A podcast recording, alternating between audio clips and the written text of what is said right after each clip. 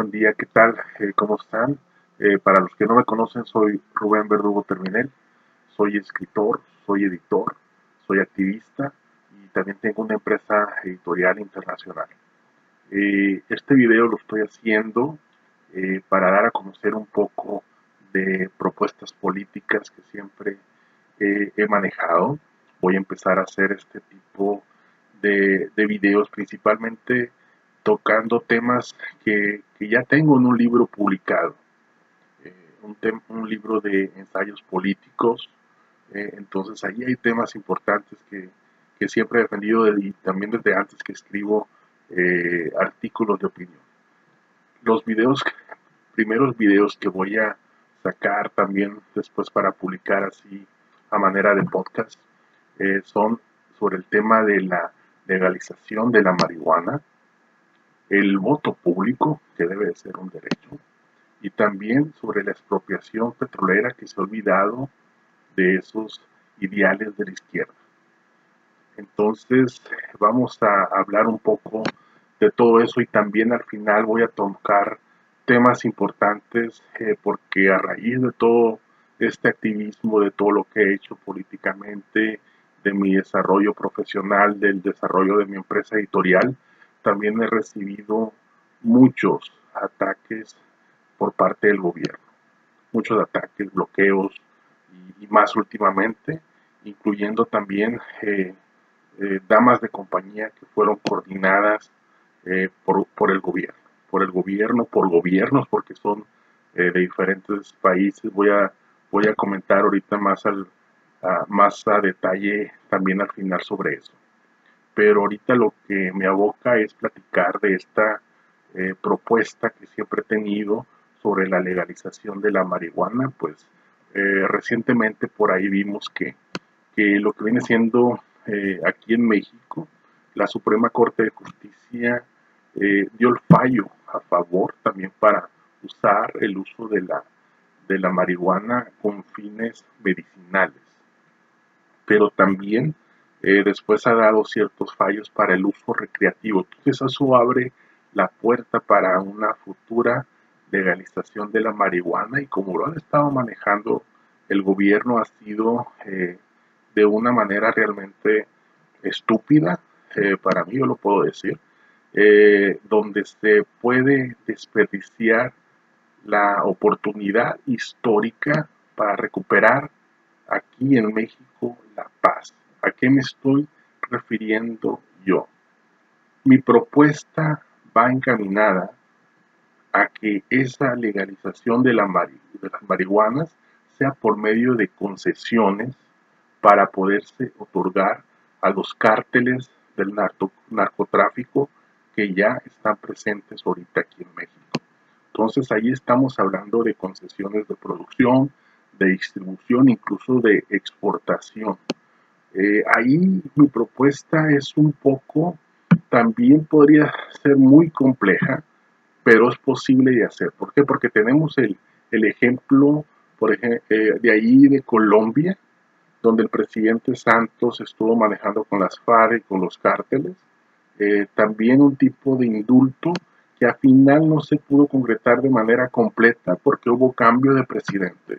Pero era una propuesta que iba caminando de forma correcta y pienso que si hay continuidad en otras partes, como aquí en México, sí se puede llegar a dar. Eh, mi propuesta va a encaminar también, a, aparte de esas concesiones, a un indulto proporcional y también algo muy importante, un fondo público que incluya la mayoría del, del patrimonio que tienen ahorita estos cárteles. Estoy hablando de un porcentaje alto tal vez un 80%, habría que analizar, es lo que yo puedo decir ahorita. Eh, esa es mi propuesta en concreto eh, para la legalización de la marihuana, pero esto tiene que ser una solución integral e internacional. Yo he hablado también, eh, desde que escribí hace años ese artículo que les comento, hablé también de, que esa exportación, esas, debe, se debe respetar a los países que ahorita tienen, que están sufriendo ese, eh, eh, ese mal del narcotráfico, víctimas y todo eso, eh, se les debe de respetar su condición de exportador de marihuana. ¿A dónde? A los mercados de Estados Unidos, de Europa, eh, de Holanda, donde es totalmente legal. Entonces, eso debe ser una solución integral a nivel internacional, donde se pueda ver legalizada al menos la marihuana en, diferentes países donde se puede involucrar todo. Entonces, eh, también es importante eh, decir en este momento que, en su, en su momento este fondo público del que hablé debe de, destinarse también a, claro, a rehabilitaciones, a programas necesarios, eh, también todas las campañas también que se necesiten, eh, pero lo más importante, la reparación de daños a familiares y a víctimas. Eso es lo más importante porque México está muy tocado en ese tema, está muy dolido, muchas víctimas, estamos hablando tal vez de medio millón de, de víctimas en, las últimas décadas. Entonces eh, es, es, un tema muy, muy delicado, pero aquí lo importante es cortar de tajo eso. Y esa yo lo estoy viendo como la última o única oportunidad que vamos a tener para pacificar este país, para pacificar México y poner el ejemplo de lo que se puede hacer a nivel mundial en el, en el, en el tema de la legalización de la marihuana. Eso se puede hacer de una manera conjunta, integral e internacional. Eso era lo que yo pensaba, e, esta propuesta que yo eh, la veía totalmente perfecta, era lo que yo pensaba eh, tal vez hasta el año pasado, eh, que como les digo, lo escribí primero en un artículo Puño, luego lo escribí en, un libro de ensayos políticos, que publiqué hace un par de años, pero eh, ha cambiado un poco esa idea que yo tengo de, lo que se puede hacer en la elección de la marihuana, porque me di cuenta de ciertas cosas al estar eh, metido como cierto activista en movimientos sociales, me he venido dando cuenta de ciertas cosas que me ha dado madurez y también conocimiento de cierta información que no cualquiera sabe porque no cualquiera se mete en los movimientos sociales.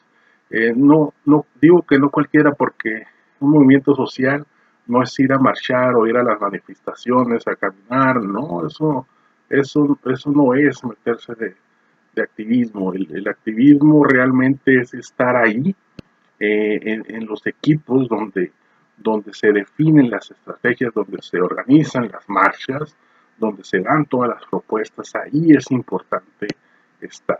Entonces, en esos puntos he estado. Yo también tengo experiencia política, ahorita voy a hablar al respecto de eso, pero de lo que me he dado cuenta es que en, este momento realmente eh, para muchos puede ser no, no muy nuevo, pero sí va a ser muy, va a tocar mucho lo que voy a decir en, en, las cuestiones siguientes. Estados Unidos realmente yo lo veo que maneja Latinoamérica y el mundo, así de, en, ese sentido, pero vamos a, entrar en contexto por ser este el primer video de, esta serie. ¿Por qué? Porque yo estoy viendo por lo que me están haciendo a mí, donde están involucradas, involucrados agentes de, diferentes eh, eh, naciones, eh, digo personas de diferentes naciones, eh, estoy viendo que, es, que funcionan realmente como una fraternidad.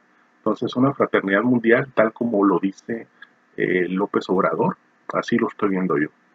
Eh, en cuanto a mi experiencia política, yo trabajé más de siete años en el gobierno del estado, de aquí de Sonora, México, en la oficina más política del gobierno del estado, en la atención a los indígenas. Allí estuve yo eh, trabajando, trabajé dos, administraciones, en la administración priista y en la administración panista. Yo siempre he sido ciudadano sin partido, siempre.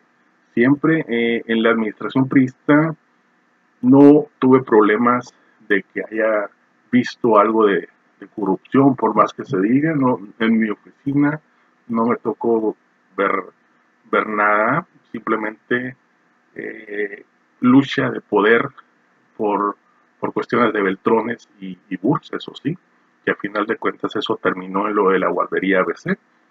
Y, pero después en la administración panista, ahí sí hubo demasiada corrupción y ahí fue donde yo terminé renunciando. Entonces, desde a partir de ahí, ese fue también un partiaguas también en mi, en mi vida.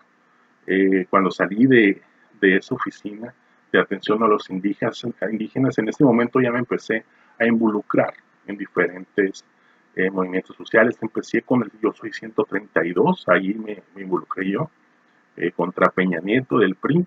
También estuve en el movimiento de reforma política, que fue un, movimiento principalmente digital eh, en todo el país. Nos, nos coordinamos de diferentes estados para apoyar acá en los congresos locales y también para, para, para ayudar en las adecuaciones legislativas de esa, de esa reforma política. También, eh, finalmente y más recientemente, estuve en, el movimiento del gasolinazo, contra el gasolinazo que, que hizo Peña Nieto eh, acá en, Sonora. Estuve en ese movimiento que aquí en Sonora fue concentrador de, hubo varios líderes de, diferentes movimientos. Entonces digo que para mí fue un partiaguas porque en ese movimiento yo me di cuenta eh, que realmente todo era, era, era un circo, un, circo con todos los demás líderes que había eh, en ese movimiento. Eh, antes sabía que, que, los partidos eran, eran lo mismo, que con eso salí de, del gobierno del Estado, sabiendo eso como partidista, pero, pero después ya esa, esa mentalidad de partidista realmente te tienes que convertir en antipartidista cuando te das cuenta de que realmente es un circo en todas partes. Eh, y me estoy refiriendo que en ese movimiento del gasolinazo fue un partiaguas porque ahí me di cuenta que, que todos los demás líderes tenían ciertos intereses partidistas, incluyendo eh, Patti Duarte, que es la líder del movimiento ABC, que es del, del, del trágico accidente que pasó en la guardería ABC. Entonces, si estamos hablando de eso, de Patti Duarte, que tiene intereses de gobierno, que la controla el gobierno, de eso yo me di cuenta, eh, estamos hablando de que, bueno, qué esperar de los demás, ¿no? Y, realmente en ese sentido, eh, pues yo siempre eh, estuve en esos movimientos, en ese movimiento, y realmente me vi, terminé viéndome como único activista realmente ciudadano, por lo menos aquí en Hermosillo. Todos los demás tenían intereses partidistas, les, repito, incluyendo Partido Arte del ABC. Entonces, eh, entrando en ese contexto de, eso que, que, yo me di cuenta y, se los dije ahí de frente, entonces, eh, imagínense, imagínense mi cambio de perspectiva después de, eso, eh, te abre el panorama, o sea, dudas de, empiezas a dudar de todo, de que, y te das cuenta, lo empiezas a ver con otra perspectiva de que te, de que te das cuenta de que sí es un circo. Le encuentras las explicaciones lógicas a todo. Eh, después escribí un libro, el que les comento de los ensayos políticos, donde hay un capítulo sobre esta propuesta de la legalización de la marihuana. Ese libro tuvo cierto impacto en Facebook cuando lo lancé. Tuvo más de 8 mil interacciones eh, y tuvo cierto impacto, como les digo. Eh, hablo de, diferentes soluciones que, veo yo que se pueden implementar aquí en México. Eh, en este momento, ya, ya entrando en ese contexto, pero eh, más adelante hablándoles de, de, las damas de compañía, eh, que ese concepto realmente sí está bien utilizado, aunque no haya sido de la manera eh, que normalmente se suele relacionar ese, ese, ese término. en este momento sé que existe una fraternidad mundial y todo controlado desde Estados Unidos. porque Desde varios países me han estado atacando a mí y a mi empresa editorial principalmente. Eh, sé ahora que, que atacan tanto activista, activistas como, como agentes de cambio, todas las personas buenas que pueden llegar a, impactar de buena manera todas las buenas causas, eh, las, las identifican para, para frenarlas. Yo, yo he llegado a esa, a esa conclusión, eh, estoy totalmente seguro de eso, y, todo coordinado desde Estados Unidos. En, en lo que respecta eh, a mí, yo, mi único problema es que soy buena persona. Soy buena persona y, y ese es mi problema, que que me están atacando por debajo del agua y realmente porque llegué a tener ese impacto con, ese libro y realmente también por la editorial que tengo, que aunque llevo pocos años con, ella, eh, he publicado más de 120 escritores de más de 20 países.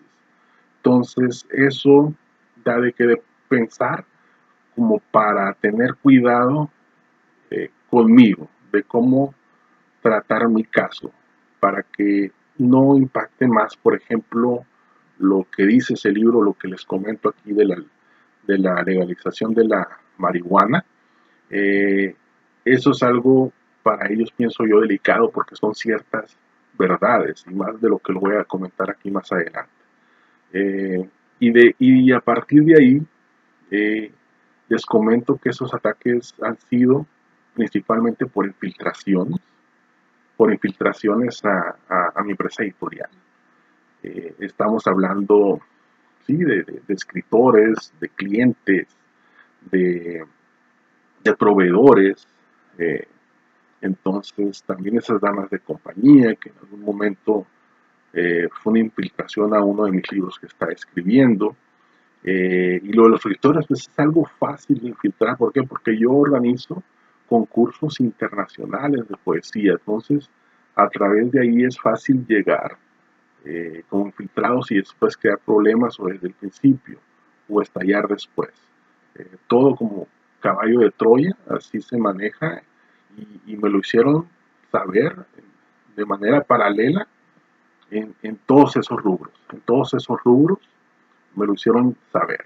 Pero eh, lo principal que me afectó fue lo de las damas eh, de compañía, fue un favor político que ellas hicieron. Eh, les explico, yo estaba escribiendo eh, un libro de poemas que se llama Musas, lo estaba escribiendo en, Instagram, son poemas dedicados. claro, yo pedía permiso, escribía el poema, lo mostraba, se los mostraba, daban luz verde y ponía la fotografía en mi Instagram junto con el poema y, todo bien. Em, empecé a escribir esa, esa dinámica, hacer esa dinámica en Instagram y, pues después ahí surgió la infiltración también de, de, estas llamadas damas de compañía. Damas de compañía eh, que a final de cuentas, junto con todos los demás elementos que les comenté, de escritores, todo eso, realmente me quitaron la confianza en los demás. Eso era el objetivo que tuvieron ellos, quitarme la confianza en los demás.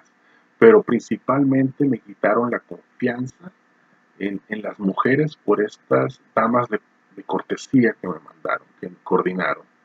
Eh, principalmente eso, porque no, no fue nada más eso, eh, también fueron detalles en persona, en, eh, por redes sociales, videoconferencia, entonces fueron ciertas cosas ahí y realmente te hacen ver que pueden estar en todas partes, que, que pueden hacerse presentes en todas partes. Entonces ahí es donde ya te crean esa desconfianza total de que ya no confías en las, en las personas que, que pueden eh, llegar en un futuro a ti, incluso eh, en las personas o los amigos que, que ya tienes de toda, la, de toda la vida, también está la desconfianza.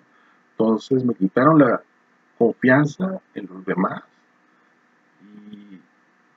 Y, pero eso fue lo más importante, lo de las damas de cortesía, porque ahí ellas me desbarataron la vida, porque en cualquier relación pues lo más importante es la confianza.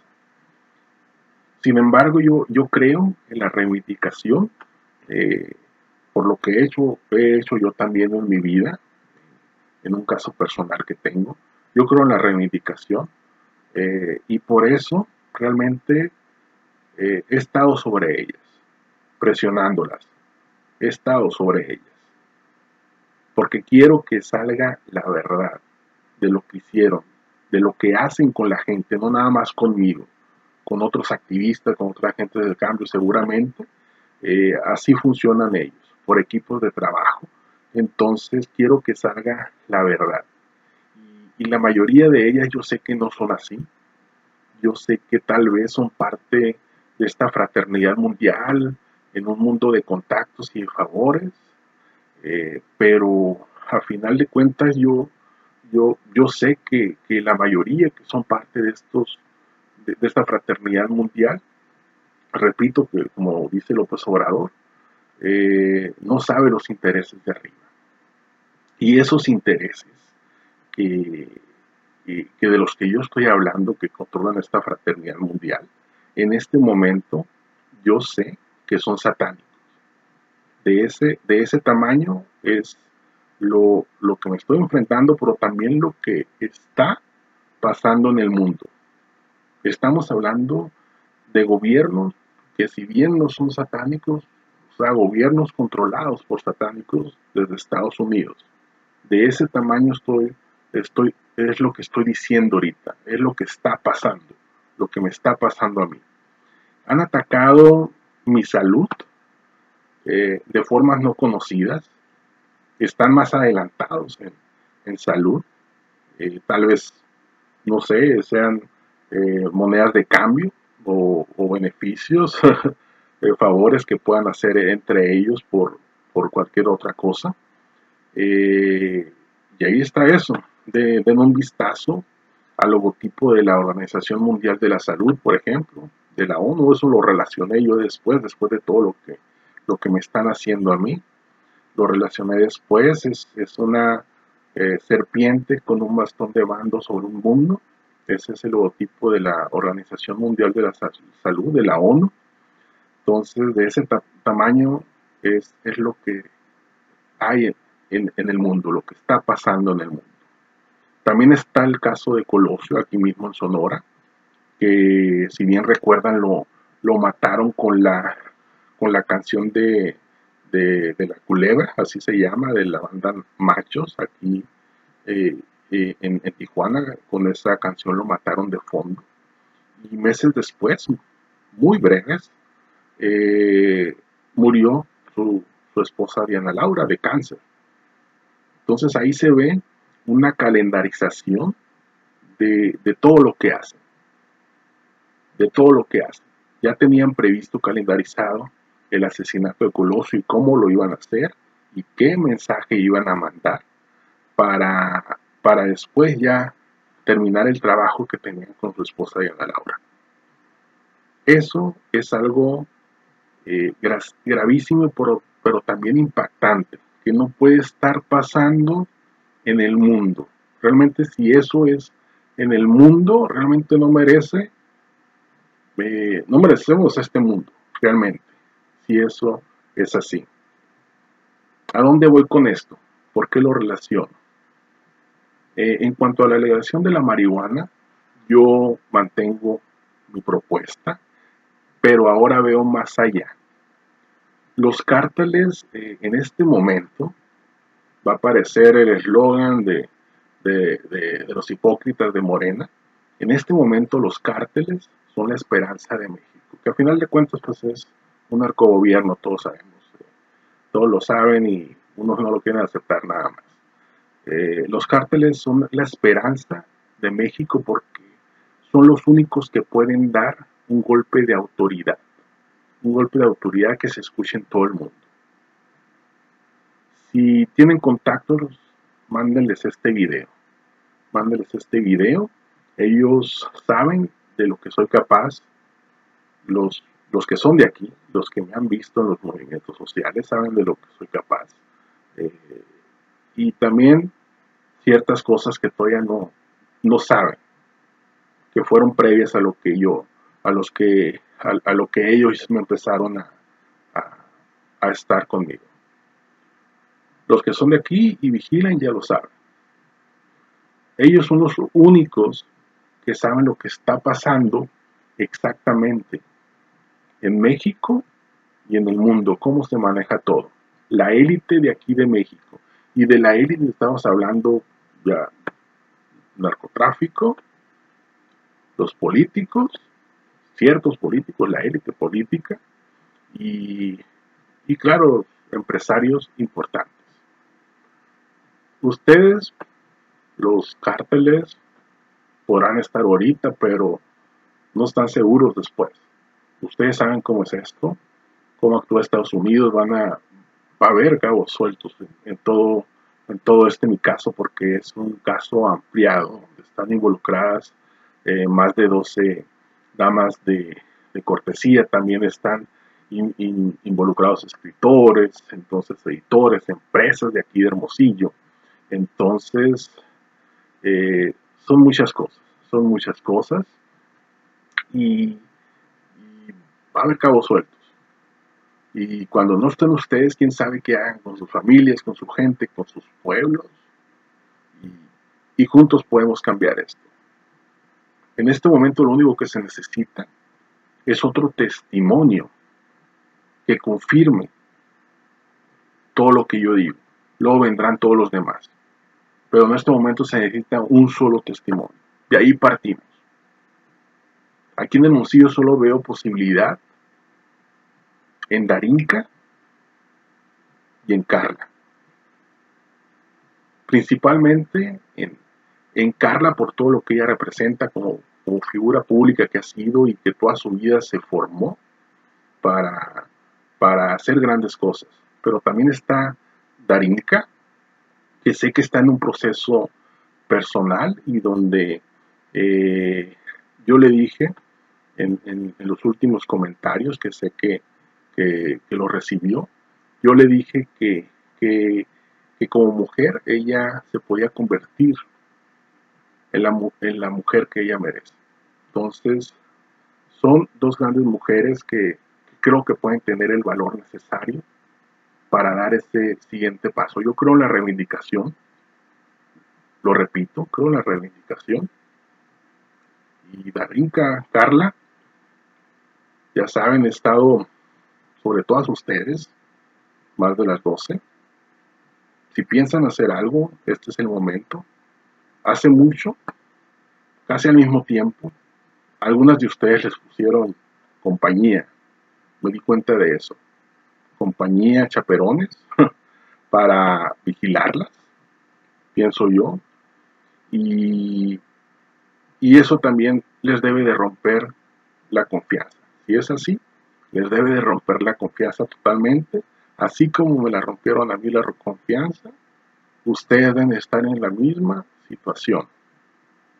¿Por qué? Porque después de que termine esto, después de que termine eh, mi caso, igual van a regresar a, la normalidad, pero ¿y qué va a pasar con los siguientes que lleguen? A lo mejor eh, son para, para ver qué, qué, comentan ustedes o, ver más de cerca sus reacciones de todo esto.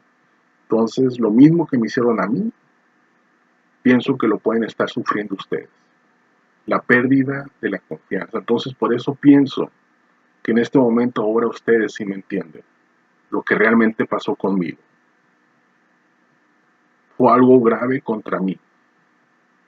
Como lo dije en, aquel video, donde di a conocer eso que pasó, eh, en, Instagram, que tuve cierto apoyo también eh, público, también de, escritores, amigos de otras partes, que, ciertamente algunos se pudieron haber dado, dado cuenta de lo que pasó dentro de esa eh, dinámica.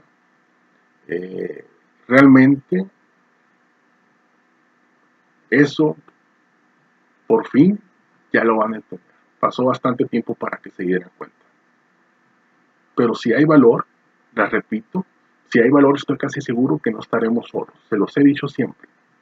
Ustedes y yo sabemos todo lo que ha pasado. Y hay posibilidad de hacer eso.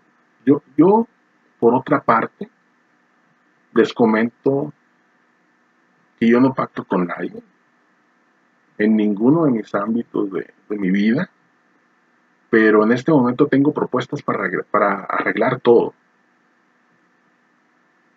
En cuanto al tema del narcotráfico, yo soy ajeno a todos ustedes. Soy, soy íntegro, soy independiente, soy imparcial. Y lo más importante es lo que hay que hacer.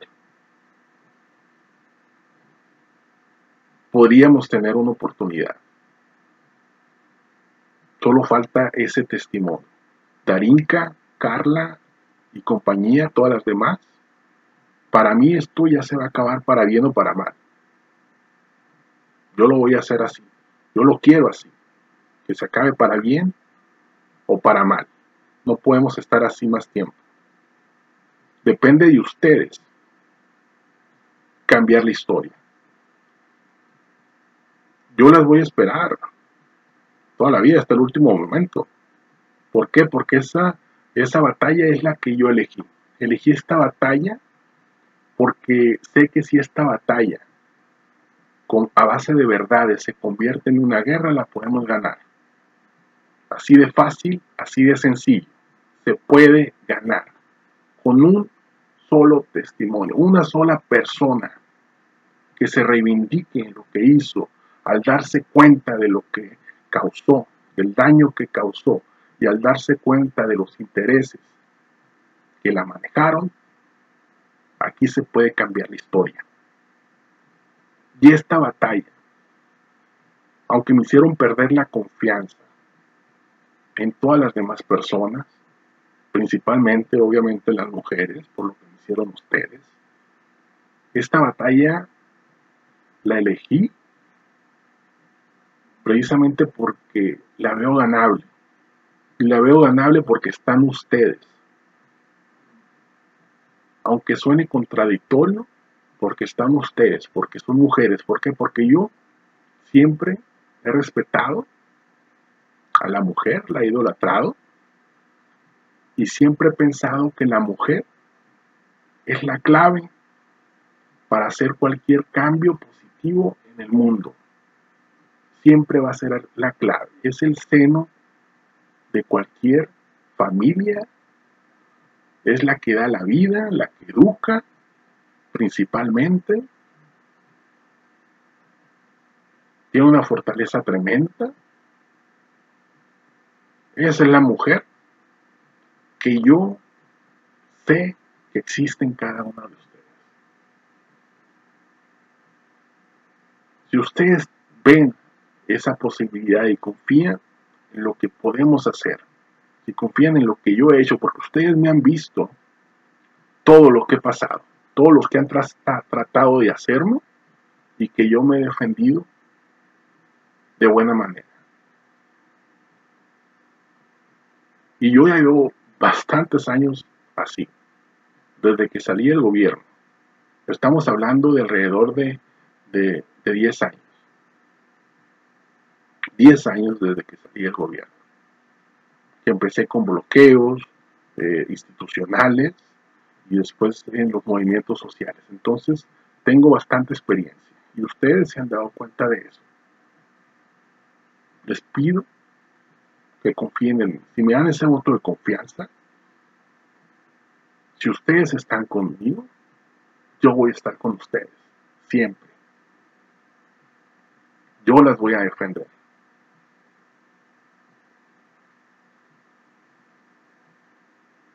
Y, como lo repito, están ustedes cambiar esta historia. Es lo único que les puedo, puedo decir. Y Darinka, Carla y compañía, brillen y conviértanse. Es lo que les puedo decir.